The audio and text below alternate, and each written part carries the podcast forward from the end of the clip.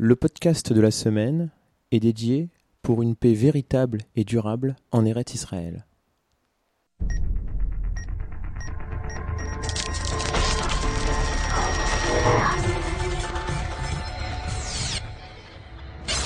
Précédemment, dans Toldot. Dans Toldot, Isaac et Rivka ont deux enfants, Yaakov et Esav. Yaakov, voyant que son frère est fondamentalement mauvais, lui rachète le droit d'aînesse et toutes les bénédictions qui vont avec. Esav, réalisant ce à quoi il a renoncé, il veut se venger de son frère et le tuer, et Yaakov part donc se réfugier chez son oncle Lavan.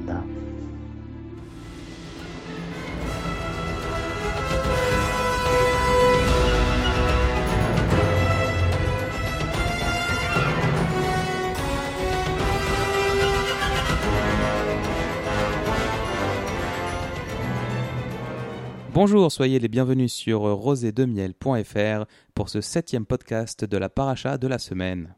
Cette semaine, nous allons parler de Vayetse, ou le moment où Yaakov arrive chez Lavan. Ici Jonathan Debache, et j'ai ce soir à mes côtés Olivier Chamoula. Bonjour Jonathan. Bonjour. Et en liaison directe via Internet mobile par le satellite du câble, Dan Melki. Bonjour à tous les deux. Bienvenue. Et eh ben on va démarrer sans plus attendre. Alors d'abord il se met en route, hein, euh, il part de chez ses parents euh, pour échapper donc euh, à la vengeance de son frère Esav, Esav le sanguinaire, Esav le violent. Et il part de Beersheba, et c'est comme ça que, commence la paracha. Il part de Beersheba en direction de Haran. Et là, Olivier, tu nous disais, mais pourquoi on rappelle qu'il part de Beersheba? Après tout, est-ce qu'on ne peut pas se contenter de dire qu'il part en direction de Haran. Pourquoi on donne son départ? Eh bien, c'est la première question que pose Rashi, en fait. Comme tu dis, on aurait pu se contenter euh, du voyage vers Haran, et on aurait compris de nous-mêmes qu'il sortait de Beersheba. Il faut savoir que lorsqu'un tzaddik euh, va vers un endroit, et donc de ce fait il, il en quitte un autre, le fait de partir est un événement, mais le fait de quitter l'endroit où il résidait est un événement en soi pas, c'est pas une disparition, mais le fait qu'il y ait présence et puis absence, c'est en soi un événement. Donc on apprend ici deux événements.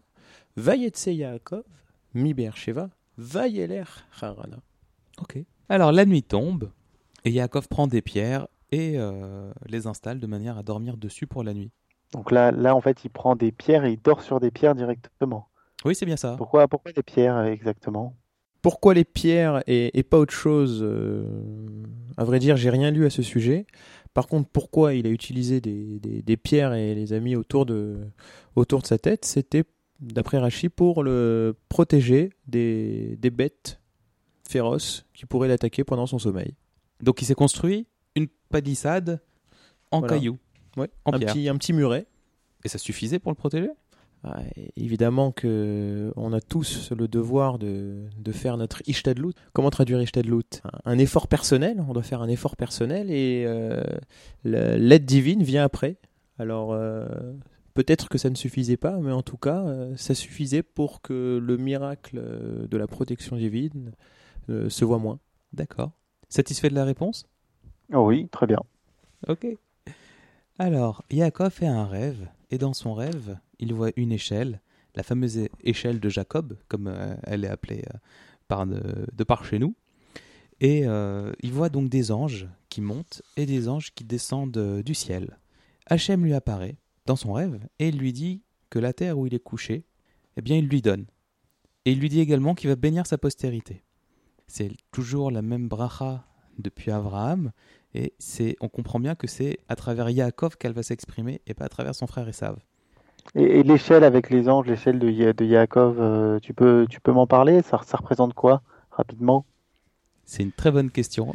T'as beaucoup de questions, Dan. Hein. Franchement, bah, il est là pour ça. Autant pour les, pierres, les pierres euh, je, veux bien qu'il y ait des, réponses, mais là, l'échelle avec les anges, j'imagine que ça a forcément une signification profonde et donc euh, il faut en parler, j'imagine. Alors, il y a forcément une signification profonde. Et la première question, c'est est-ce qu'on a une réponse à t'apporter? Ça, c'est la première question. Et la deuxième euh, question, c'est est-ce qu'on aura le temps de tout garder au montage? Puisqu'on essaye de rester dans un format de 20 minutes et que, l'air de rien, à chaque fois, je suis obligé de couper des choses parce qu'il y a beaucoup beaucoup de choses en plus dans cette paracha. C'est simple, pour Ray et Sarah, on avait une vingtaine de lignes, euh, on avait 16 lignes, je crois qu'on a compté. Pour celle-là, on en a 55. Ouais, mais il y a toute la partie feu de l'amour ensuite. J'ai j'ai une explication, mais je l'ai pas encore euh, préparée. On aurait dû préparer ça euh, hier ouais. soir avec toi, Dan. mais euh,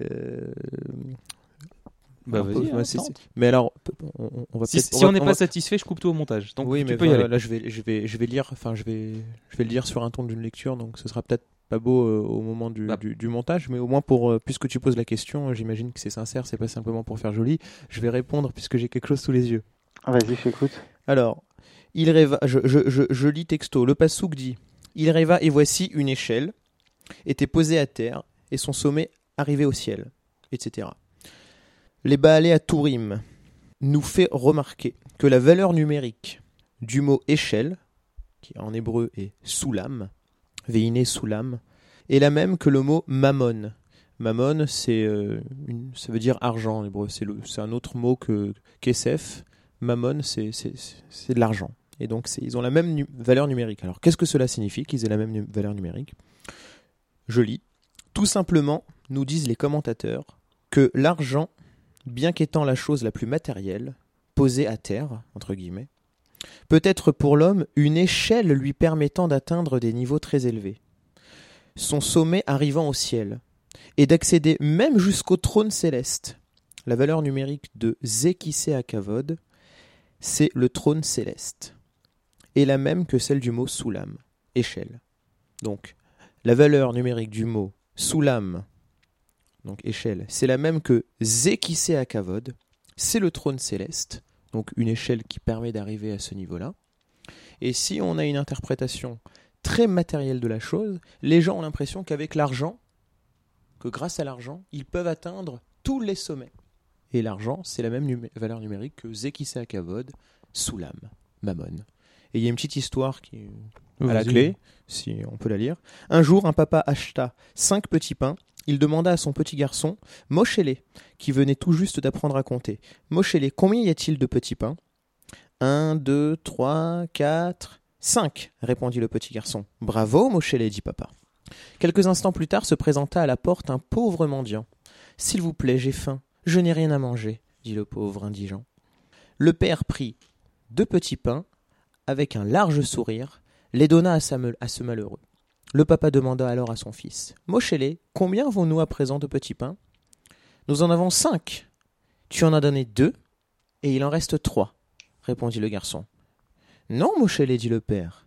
Mais papa, regarde, il en reste trois. Non, Moshele, je ne te demande pas combien il en reste dans le sac. Car, dans quelques minutes, après que nous les aurons mangés, il n'en restera plus qu'un seul. Je te demande combien il nous en reste réellement.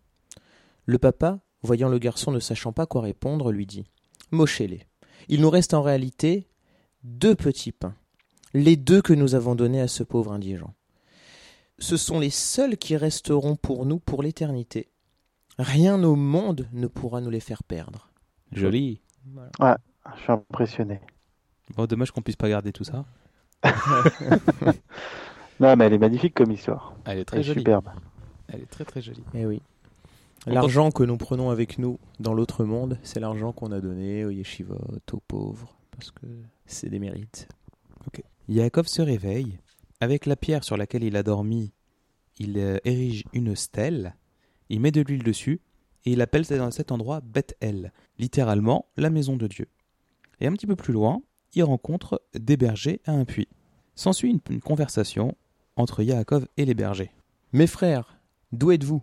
Nous sommes de Haran. Connaissez-vous Lavan, fils de Nahor? Nous le connaissons. Est-il en paix? Il est en paix. Et voici Rachel, sa fille, qui vient avec le petit bétail. Voici, le jour est encore long. on s'en fiche de ça. non, là, c'est quand il les réprimande. On va peut-être pas passer. euh, Bon, voilà quoi. Ah, je Alors, fais pas Rachel. hein, je, suis désolé. De quoi je fais pas Rachel. Tu veux pas faire Rachel Non, ça va aller. Yaakov approche de Rachel, il l'aide à brever son bétail, puis il l'embrasse et il pleure. Est-ce que tu sais pourquoi il pleure, euh, Olivier? Ah non. Non? Eh ben, je vais te le dire. D'abord, à ce moment-là, il a eu une névoie, il a eu une prophétie dans laquelle il a découvert que Rachel allait d'abord devenir sa femme, il a vu toute l'histoire qu'il qu'il attendait, mais également, il a vu qu'elle ne reposerait pas à côté de lui dans la grotte de Marpella lorsqu'il sera euh, enterré. On reviendra sur cet événement un petit peu plus tard. Et ensuite, la deuxième raison pour laquelle il pleure, c'est qu'il arrivait les mains vides. Et il se rappelait de, de l'épisode avec euh, Eliezer, le servant de son père, qui était parti chercher Rivka, sa mère, et qui était arrivé avec des bijoux, avec euh, de l'argent, avec des cadeaux, avec, euh, on va dire, les mains pleines. Et lui arrivait les mains vides. Alors là, on peut se poser la question, comment ça se fait quand même? Yaakov part, c'est Yitzhak et Rivka qui l'envoient. Comment ça se fait qu'il arrive les mains vides? Est-ce qu'ils lui ont pas donné ce dont il aurait besoin? Mais c'est c'est pas la même chose là quand euh, quand Eliezer a ramené a ramené euh, sa mère, euh, elle n'était pas encore de la famille ou elle était pas encore liée directement, elle n'était pas encore mariée. Donc il y avait un cadeau, la dot qui venait avec. Alors que là, lui, il vient, il est neveu, il est lié plusieurs fois dans la famille. Il, est chez lui en fait, il revient chez lui. Enfin c'est peut-être ça. Et eh ben, c'est pas ça. La vraie raison, c'est qu'en fait, il y a eu un épisode avec Eliphaz, Eliphaz qui était un des fils de Esav. Et lorsque Yaakov est parti, Esav a envoyé son fils pour tuer son oncle. Et donc, Eliphaz avait comme mission de tuer Yaakov. Seulement, Eliphaz avait été élevé par euh, et pas par euh, Esav. Et donc, il avait cette bonté en lui et il savait pas quoi faire. D'un côté, il ne voulait pas tuer euh, Yaakov, mais de l'autre, il voulait pas désobéir à son père. Donc Yaakov lui dit écoute, voilà, tu vas prendre toutes mes richesses, tu vas prendre tout ce que m'a donné mon père, puisqu'il était parti euh, les poches pleines. Prends tout, et c'est comme si tu m'avais tué, parce que on dit qu'un homme qu'on a dépouillé de tous ses biens, il est considéré comme mort. Et ainsi, donc, tu ne m'auras pas tué au sens littéral, et tu n'auras pas désobéi à ton père. Et c'est pour ça que Yaakov est arrivé les mains, les mains vides chez, euh, chez sa future belle famille. Eh ben, merci pour euh, ces éléments de réponse. Mais je t'en prie. C'est mon plaisir. Yaakov arrive chez Lavan, et là, il y a des effusions de joie intéressées. Lavan se précipite en disant Hum, La dernière fois qu'il y a eu quelqu'un qui est venu comme ça pour, euh, pour chercher une femme euh, de, de cette famille-là, ça a été bien sympathique. On a, on, a, on a eu plein de cadeaux. Donc il approche. Là, il voit que bah, Yaakov arrive les mains vides. Alors il l'embrasse. Et alors, les embrassades sont complètement intéressées parce qu'il s'est dit Bon, ok, il n'a pas l'air d'avoir emmené des choses avec lui, mais peut-être au moins, au moins, est-ce qu'il a caché des pièces ou des bijoux ou des pierres précieuses dans sa bouche? Bon, euh, l'embrassade euh, suit. Euh, euh, en a pour son argent puisque Yaakov est absolument sans rien. Et alors il lui propose de rester, hein, de, rester pendant un mois. C'est l'hospitalité minimale, on va dire. Il fait le service minimum avec son neveu en disant bon bah écoute, je te, je te reçois pendant un mois. après tout, t'es quand même le fils de ma sœur. Le mois passe et euh, Lavan lui demande de rester et de lui donner ses gages, de lui dire comment est-ce que tu veux travailler chez moi? Parce que ce n'est pas parce que tu es le fils de ma sœur que je vais te faire travailler gratuitement. Et là, Yaakov lui répond je vais travailler sept ans pour toi, en échange, tu me donnes ta fille Rachel. Il faut savoir que Rachel, c'était la fille cadette de, de Lavan. Rachel euh, avait une grande sœur qui était Léa. Dont on disait qu'elle avait les yeux voilés. Les yeux. Naïm racote, selon le langage de la paracha. Voilà. Ça veut dire qu'elle était aveugle? Non, Alors, non, c'est pas ça. j'ai lu flétrie, la traduction flétrie. Tu veux, tu veux donner la réponse? La réponse. Pourquoi elle avait les yeux voilés? Ah oui, d'accord. Il se trouve que, le- le- on va dire qu'elle avait les yeux tristes à force de pleurer, parce que les, les gens disaient que Yitzhak avait deux fils, Esav et Yaakov, que Lavan avait deux filles, Léa et Rachel, que l'aîné Esav était destiné du coup à l'aîné Léa, et que le cadet Yaakov serait destiné à la cadette Rachel. Léa, tellement triste toute sa vie à savoir qu'elle allait devenir la femme d'Esav, s'est mise tout au long de sa vie à pleurer, jusqu'à que ses yeux euh, en prennent un coup euh, définitif et qu'il soit, selon la Torah, racote, flétri. À l'inverse, on dit que Rachel était euh, très belle en apparence. C'est ça.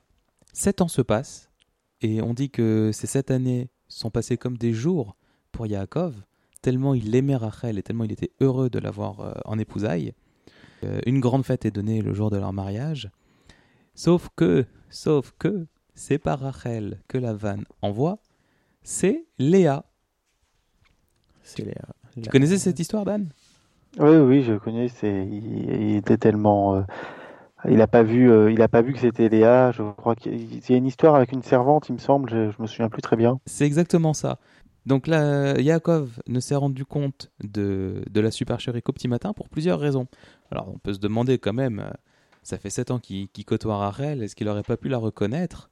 La Torah nous rapporte que Léa, quand elle est arrivée pour se marier, elle était voilée. Donc Yaakov n'avait aucun moyen de voir qui se cachait en dessous du voile. Et comme Rachel subodorait que son père allait faire comme ça une, une entourloupe euh, de, ce type-là, eh bien, elle avait conclu avec Yaakov, ils avaient mis au point des signes. Donc elle devait faire des signes pour que lui puisse la reconnaître malgré le voile. Or, le, jour du mariage arrivant, elle n'a pas voulu que sa sœur connaisse une humiliation au moment de se marier, euh, que- qu'elle soit rejetée par celui qui allait devenir son mari. Et donc elle lui a transmis ces signes-là. Donc finalement, Léa, elle avait tous les codes, elle avait le mot de passe, et c'est pour ça que Yaakov n'y a vu que du feu. Par ailleurs, l'histoire de la servante dont tu parlais est tout à fait vraie, puisque en fait, le, il avait deux servantes, euh, Lavan. Et la tradition veut que lorsque la fille aînée se marie, le père lui donne la servante aînée. Et lorsque la fille cadette se marie, il lui donne la servante cadette. Et là, il a donné la cadette à l'aînée. Donc la servante qui, était qui est venue avec Léa était celle qui aurait dû normalement aller avec Rachel. Donc tout était ficelé, le piège était diabolique, et Yaakov n'avait aucune chance euh, de, de s'en rendre compte. Au petit matin, il va demander des comptes à Lavanne, et Lavanne lui explique que bah, il n'est pas convenable de marier la cadette avant l'aînée. La semaine se passe, alors quand on dit la semaine, c'est en fait on parle des Shiva Brachot. Donc pendant une semaine, malgré tout, ils fêtent le mariage, et Yaakov euh, assume euh, complètement son rôle de mari, et il demande à Lavan de lui donner Rachel. Il accepte de travailler en échange sept années de plus, et Lavan donne, euh, bah, donne sa fille euh, à Yaakov. Il lui donne également une servante qui est Bilha, et euh, auparavant, on n'avait pas donné le nom de la servante de Léa qui s'appelait Zilpa. C'est important pour la suite, vous allez voir pourquoi. À ce moment-là, la Torah dit que Yaakov aime Rachel plus que Léa. Hachem, voyant, que, la situation, il décide d'ouvrir la, la matrice, c'est comme ça que c'est écrit dans la Torah, et il donne des enfants à Léa, tandis que Rachel reste stérile. Elle a, trois- elle a quatre garçons, Réhouven, Shimon, Lévi et Yehuda. Rachel est jalouse et elle demande à Yaakov de lui donner des enfants. Sous-entendu de prier à Hachem pour, euh, pour qu'ils aient des enfants. Et là, Yaakov se fâche contre elle. C'est surprenant. Bah pourquoi? Pourquoi il se fâche? Pourquoi il se fâche? Eh bien, en fait, dans la paracha de la semaine dernière, euh, au début de Toldot, on apprend que Rivka et, et Yitzhak prient tous les deux pour avoir des enfants, puisque Rivka aussi était stérile. Là, le problème est, est différent. Il est vrai que Rachel est stérile, mais Léa ne l'était pas. Léa avait déjà quatre enfants. Donc, finalement, Yaakov avait des fils. Et plus besoin de prier pour avoir d'autres fils. Donc le, le problème concernait surtout Rachel, C'est ça. Et pas Yaakov. quelque part. Un peu sec hein, comme explication Ouais, quand c'est même. sûr. Je suis sûr qu'on pourrait creuser ça pour une prochaine fois. Faudrait. Allez, on vous donne rendez-vous dans un an pour euh, trouver une meilleure explication que ça. que ça. Bon. Allez, Rachel, euh, voyant euh, cela, donne Bila, sa servante, à, son mari, et il a deux fils avec elle, qu'ils appellent Dan et Naphtali. Léa, n'ayant plus d'enfants, elle donne à Zilpa, sa propre euh, servante, donc à Yaakov, et il a avec elle deux fils, Gad et Asher. Réhouven, euh, un petit peu plus tard, on dit que euh, pendant la saison des moissons, il ramène des doudaïm. Alors, est-ce que vous savez ce que c'est les doudaïm? J'ai trouvé ça, je, je l'ignorais. C'est des, c'est des fleurs, je crois, ou de... Non, je sais pas. J'ai lu Mandragore dans un, dans un texte. C'est la même chose. D'accord, Ah, très bien. C'est la même chose. Rachel veut euh, ces doudaïm. Pourquoi je ne le sais pas. J'ai entendu dire qu'elles avaient des propriétés fécondatrices. Ah, c'est pour ça. Donc c'est sûrement pour ça. Et Réhouven, qui était donc le fils de Léa, euh, bah, Léa intervient et il lui dit Elle dit à Rachel Tu as déjà mon mari, tu veux en plus les doudaïm de mon fils Et Rachel lui échange les doudaïm contre son tour conjugal. Donc il faut savoir que à ce moment-là, Yaakov avait quatre femmes et que chaque femme vivait avec ses enfants dans une tente. Les, les femmes ne vivaient pas ensemble. Et donc chacune, à tour de rôle, avait euh, droit à la présence de Yaakov euh, dans sa tente. Et donc ce soir-là, c'est Rachel qui aurait dû euh, être avec son mari, et elle a laissé son tour à sa sœur Léa en échange des jasmins. Et on dit que c'est suite à cet incident que Rachel a perdu le droit de reposer aux côtés de euh, Yaakov, parce que peu importe sa motivation, elle a, repoussé la présence d'un juste, d'un tzaddik auprès d'elle, et euh, c'est ce qui a fait pencher la balance en faveur de sa sœur. Bah, ça, ça répond un petit peu euh, au contexte que tu avais cité tout à l'heure, euh, quand Yaakov avait vu par Nevoa que Absolument. euh, sa femme Rachel n'allait pas reposer euh, auprès de lui à Marat à Marpella, et c'est pour ça qu'il avait pleuré. Tout à fait. Tu as une bonne mémoire. C'était il n'y a pas longtemps. Léa a deux autres fils, Issachar et Zevulun, puis une fille, ça change, qu'ils appellent Ouais. Dina. On dit que Hachem à ce moment-là se rappelle de Rachel et qu'elle-même a un fils Yosef. Retenez ce nom, il est très important, vous allez voir, on va beaucoup en parler dans très peu de temps. Yaakov dit euh, à Lavan Je veux retourner dans mon pays natal avec mes femmes et mes enfants. Lavan accepte, il lui dit D'accord, fixe ton salaire. Dis-moi ce que je te dois pour toutes ces années où tu as travaillé pour moi. Yaakov lui répond Voilà ce qu'on va faire. Tous les animaux qui sont marqués, qui sont cerclés, qui sont tachetés, qui sont mouchetés, c'est-à-dire tous ceux qui ne sont pas parfaits euh, à voir, en tout cas, en- qui n'ont pas un pelage complètement uniforme, je les prendrai pour moi. Comme ça, on pourra séparer les troupeaux, et je pourrai m'occuper de tes troupeaux et des miens en même temps, sans qu'il y ait d'histoire, et ça c'est le mien, et ça c'est le mien, puisque ce sera très très facile de faire la différence. Donc euh, Lavan euh, accepte. Et là, Yaakov, par névoie, par prophétie, Hachem lui dévoile une technique pour, pour obtenir des animaux comme il faut. Et donc, Le vieux saut de peinture, là? Non, c'est pas, non, il a pas mis de la peinture dans le, dans Ah, C'était plus fin que ça, je crois. C'était plus fin que ça, c'est ça. C'est-à-dire qu'au moment où les animaux euh, concevaient d'autres animaux, il leur montrait des, euh, des végétaux qu'il avait préparés, qu'il avait entaillés, qu'il avait mouchetés, qu'il avait tachetés, qu'il avait cerclés, et ainsi de suite. Et au moment donc où les animaux les voyaient, eh bien ça leur, faisait avoir des descendants qui eux-mêmes étaient comme ça. On dit que dès qu'il y avait des bêtes qui étaient fortes, ben il les, euh, il les stimulait pour avoir, euh, pour que- pour qu'elles deviennent les siennes. Et dès qu'il y avait des bêtes un petit peu faibles, puis aussi pour pas prendre tout le troupeau euh, à la vanne, eh bien il les, il les laissait aller normalement, et c'est ça qui devenait le troupeau. Et à partir de là, Yaakov a prospéré d'une manière absolument extraordinaire. Et un jour, il entend les fils de Lavan parler de lui de mauvais termes. Ils disent que Yaakov a tout pris à son à leur père. Et Yaakov rassemble ses femmes et il leur dit maintenant on s'en va. Il leur parle de ses prophéties, des prophéties qu'il a eues, dans lesquelles bah, justement il, avait vu cette technique et dans laquelle Hachem lui disait aussi de retourner au pays de son père et de sa mère. Elles, de leur côté, elles n'attendent plus rien de leur père, elles savent que leur père ne leur donnera rien en héritage, elles n'ont plus d'attache, donc elles décident d'accepter et elles partent. Alors il faut savoir qu'à ce moment-là, Yaakov vivait à trois jours de chez Lavan. Mais donc les troupeaux étaient vraiment séparés, les, les endroits étaient séparés.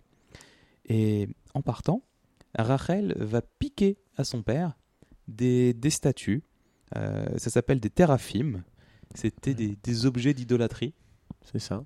Elle va les chipper à son père pour le bah, pour l'empêcher de, de s'adonner à l'idolâtrie. De continuer ça. Exactement. Et on dit qu'au moment où il s'est rendu compte que tout le monde était parti, c'est comme si on lui avait volé son cœur à la vanne.